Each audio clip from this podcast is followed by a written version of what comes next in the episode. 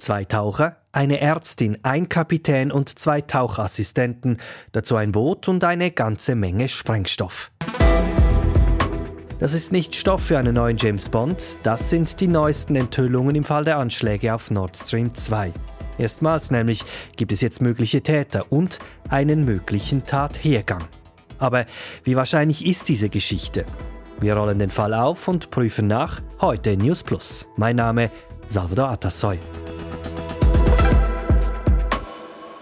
Ein halbes Jahr ist es her. Am 26. September 2022 meldeten Nachrichtensender wie BBC hier, Denmark, Poland, and Sweden say they believe leaks in two major Russian gas pipelines to Europe are the result of sabotage. Zuerst war die Rede von einem Leck in der Pipeline von Nord Stream 2. Dann waren es mehrere Lecks. Dann war die Rede von Sabotage, dann von Explosionen.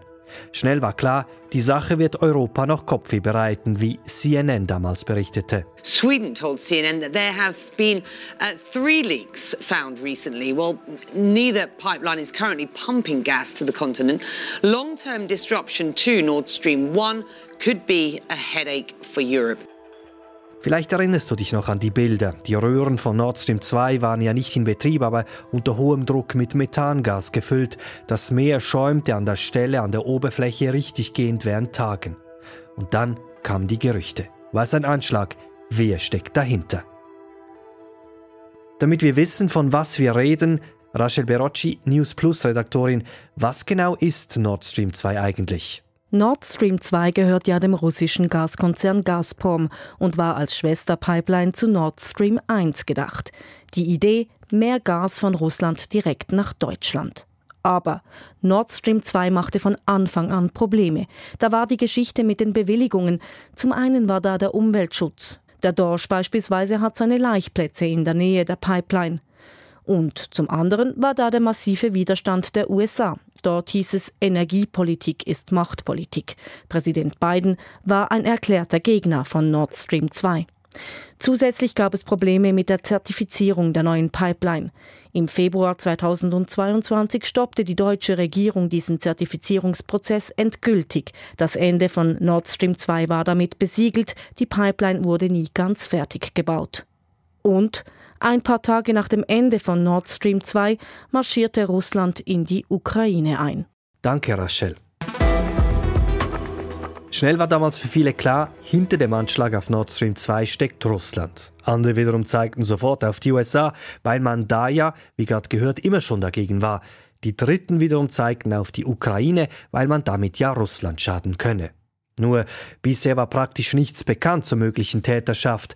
Zwar haben gleich mehrere Länder ermittelt, nebst Deutschland beispielsweise auch Schweden, aber mehr als Unterwasseraufnahmen, welche die gewaltige Zerstörung gezeigt haben, wurden nicht bekannt. Jetzt zeigen neue Recherchen, es gibt nicht nur mögliche Täter, es gibt auch einen möglichen Tathergang.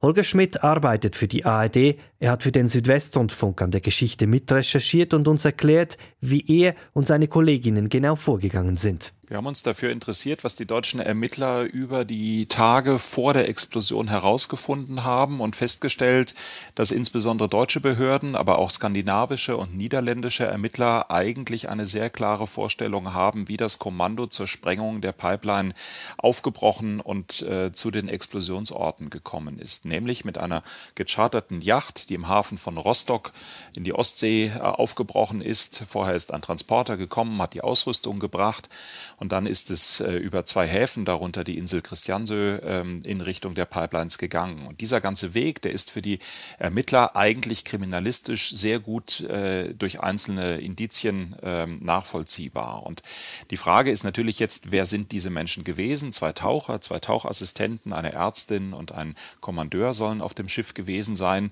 Äh, und da tappen die Ermittler noch im Dunkeln, weil äh, total gefälschte Pässe eingesetzt worden sind. Also weder das Dokument an sich ist echt gewesen, noch gibt es die Person, die da draufsteht. Sie haben aber die Spuren zu zwei Männern gefunden, die beim Chartern der Yacht bzw. bei der Finanzierung beteiligt waren. Und diese beiden Männer haben die ukrainische Staatsangehörigkeit. Und deswegen sagen wir in unserer Recherche, es gibt Spuren in Richtung Ukraine, aber natürlich mit aller Vorsicht. Das bedeutet nicht, dass das ein Auftrag der ukrainischen Regierung äh, gewesen sein muss. Äh, dadurch, dass ein Mensch einer bestimmten Nationalität etwas getan hat, ist ja nicht gesagt, dass es die entsprechende Regierung auch war. Daher kommt also auch der Link zur Ukraine. Wie und was das mit der Ukraine zu tun haben könnte, darüber sprechen wir dann gleich. Zuerst aber noch einmal zu Holger Schmidt und den an diesem Anschlag beteiligten Personen. Wie gehen die Behörden hier jetzt also weiter vor? Für die Ermittler wäre es natürlich äh, extrem reizvoll und interessant, mit den Menschen zu sprechen, die auf dem Boot waren, die Teil dieses Kommandos waren. Da kennen sie im Augenblick äh, Personalien, die aber von total gefälschten Ausweisen stammen. Das heißt, diese Personen existieren so in dieser Form nicht. Und trotzdem haben die Ermittler die Hoffnung, dass sie da vielleicht doch noch auf andere Personalien kommen könnten und mit diesen Menschen sprechen könnten. Das ist nicht besonders wahrscheinlich, das muss man ganz deutlich sagen. Es wird ausgesprochen schwierig, hier an konkrete Personen zu kommen. Und es ist, glaube ich, auch nicht sehr wahrscheinlich, wahrscheinlich, dass diese Personen dann etwas äh, zu diesen Tagen auf See sagen werden. Aber für die Kriminalisten ist das der nächste logische Schritt, dass man, nachdem klar ist, mit welcher Yacht die Menschen da unterwegs gewesen sind, wie sie gefahren sind, dass man jetzt eben versucht, an diese Personen heranzukommen und ihnen dann sehr konkrete Fragen zu stellen sagt Holger Schmidt. Er arbeitet für den Südwestrundfunk der ARD und war an dieser Recherche mitbeteiligt. Mögliche Täter also und ein möglicher Tathergang. Ist das so wie gehört plausibel? Was sagt ein maritimer Sicherheitsexperte zu diesen Schilderungen? Göran Swistek ist Fregattenkapitän und arbeitet heute unter anderem für die Stiftung Wissenschaft und Politik im Bereich Militär- und Sicherheitspolitik auf dem Wasser. Er ist skeptisch, was die neuesten Berichte angeht. Also zurzeit laufen ja zahlreiche Informationen durch die Medien und äh, das, was ich aus diesen Informationen und Berichten rausnehme, klingt für mich persönlich erstmal noch nicht sehr plausibel. Hier gibt es verschiedenste Informationen über eine kleine Gruppe, die vermutlich wohl auch Verbindungen zur Ukraine hätte oder vielleicht war es auch eine False Flag Operation. Da sehen Sie schon, dass es über die Urheberschaft wieder Spekulationen gibt. Dann gibt es Spekulationen oder Berichte über ein Schiff, äh, was wohl eine Yacht, die in Polen angemietet wurde, dann wohl aber nach Deutschland, nach Rostock überführt wurde, dort angeblich ausgestattet wurde mit Sprengstoffen, Explosivstoffen und dort dann eine kleine Gruppe an Bord gegangen ist, die auch mit gefälschten Ausweisen hantiert haben. Auch diese Informationen scheinen noch nicht so richtig plausibel. Warum würde ich äh, von Polen ein Schiff anmieten und dann nach Rostock fahren, was wieder weiter entfernt ist von dem Anschlagsort, den man eigentlich geplant hat äh, und dann mit gefälschten Pässen vorher und auch Explosivstoffen durch äh, mehrere europäische Länder reisen. Das äh, passt für mich zurzeit noch nicht so ganz zusammen.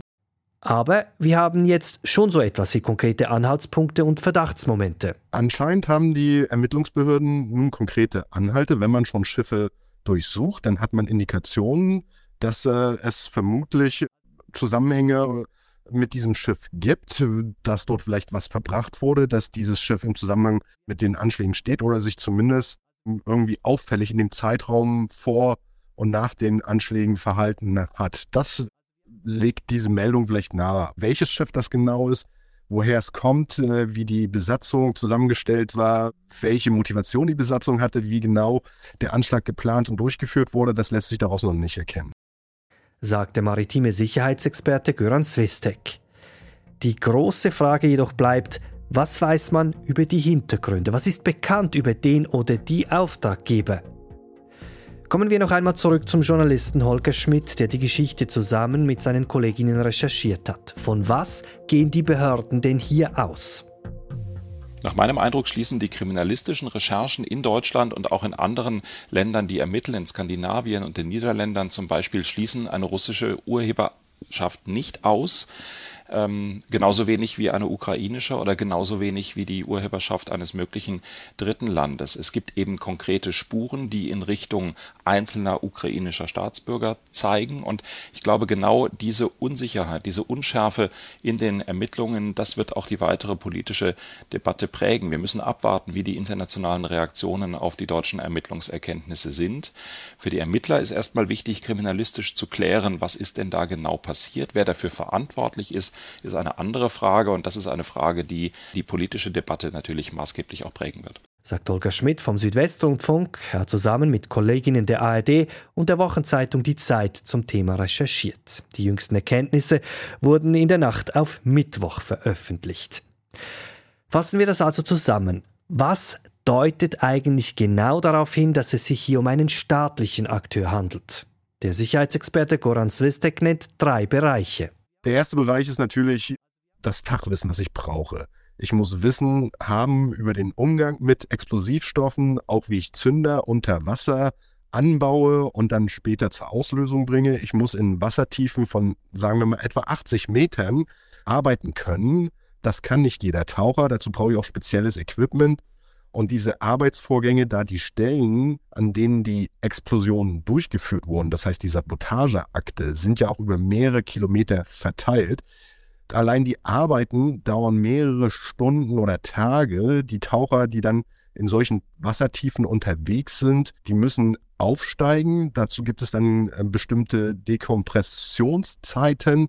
Das zieht sich auch bei solchen Wassertiefen und Tauchvorgängen über mehrere Stunden hin. Das ist relativ komplex.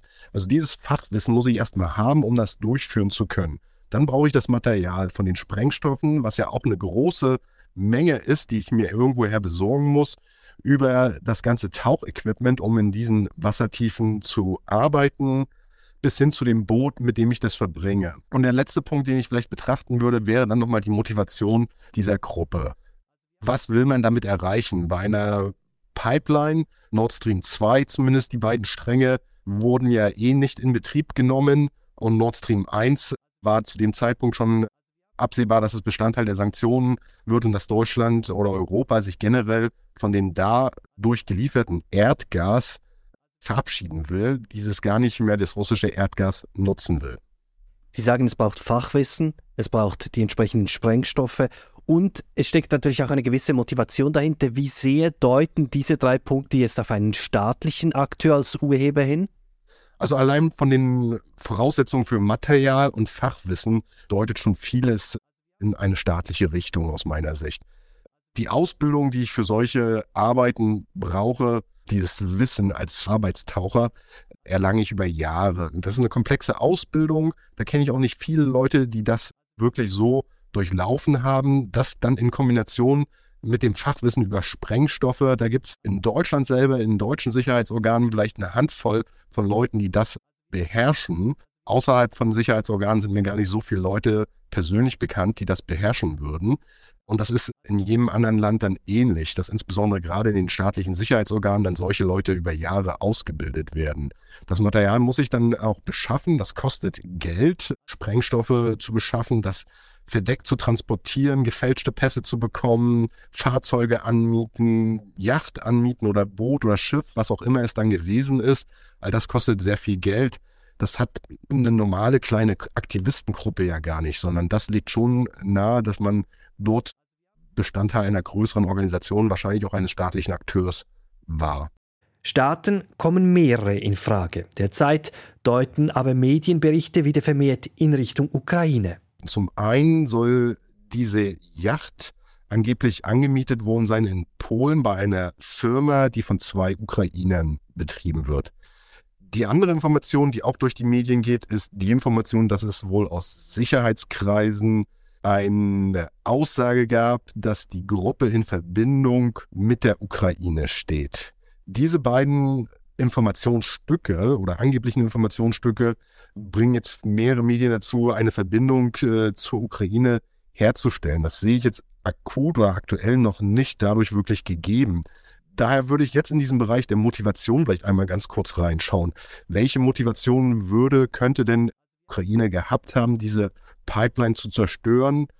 Um dann Russland zu schaden über eine Pipeline, die gar nicht mehr so in Betrieb war, oder Deutschland zu schaden, weil man die Abhängigkeit von fossilen Rohstoffen von Russland dann deutlicher wahrnimmt, Rohstoffpreise kurzzeitig auch in die Höhe getrieben hat.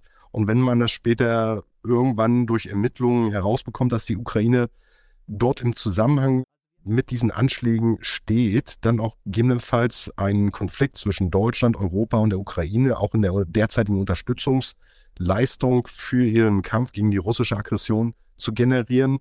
Das sieht für mich noch auch wieder recht fraglich aus. Auch da fehlen mir noch konkretere Anhaltspunkte oder Beweise.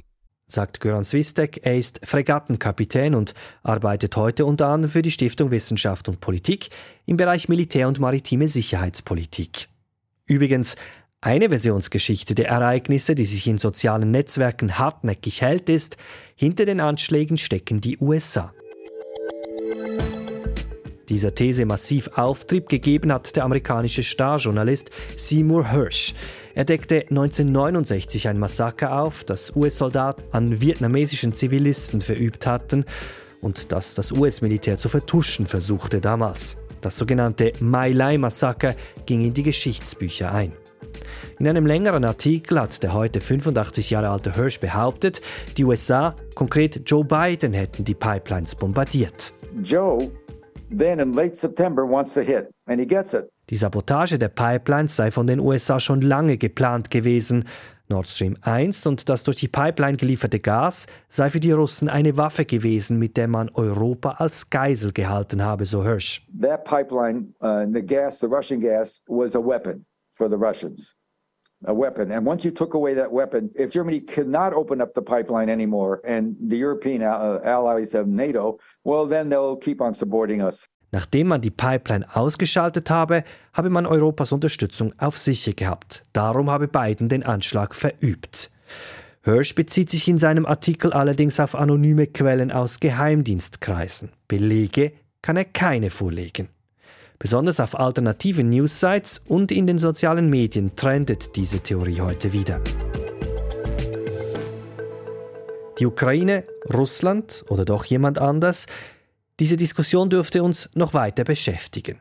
Mit den Profiteuren solcher politischen Krisen haben wir uns in der vergangenen Folge von News Plus befasst, nämlich mit den Waffenherstellern und gefragt, ist es deshalb auch okay, in Rüstungsfirmen zu investieren? Ethisch okay, meine ich. Und im Fall, bitte nicht abstellen, wenn ihr euch jetzt sagt, ich bin ja gar keine Investorin, geht mich eh nichts an. Das seid ihr schon, sind wir nämlich alle völlig automatisch.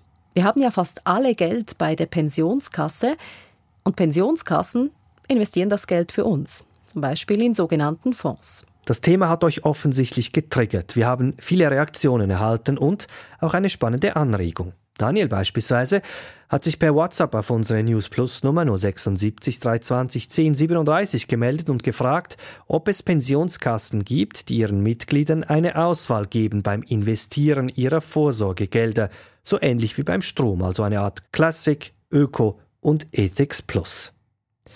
Die Idee ist gut, aber ob es Pensionskassen gibt, die so etwas machen, keine Ahnung. Also haben wir uns beim Pensionskassenverband ASIB gemeldet und nachgefragt. Die Antwort der Medienstelle von ASIP, das aus Arbeitnehmer und Arbeitgebervertretenden zusammengesetzte oberste Führungsorgan, in der Regel der Stiftungsrat, bestimmt die Anlagestrategie der Pensionskassen und trägt dafür auch die alleinige Verantwortung.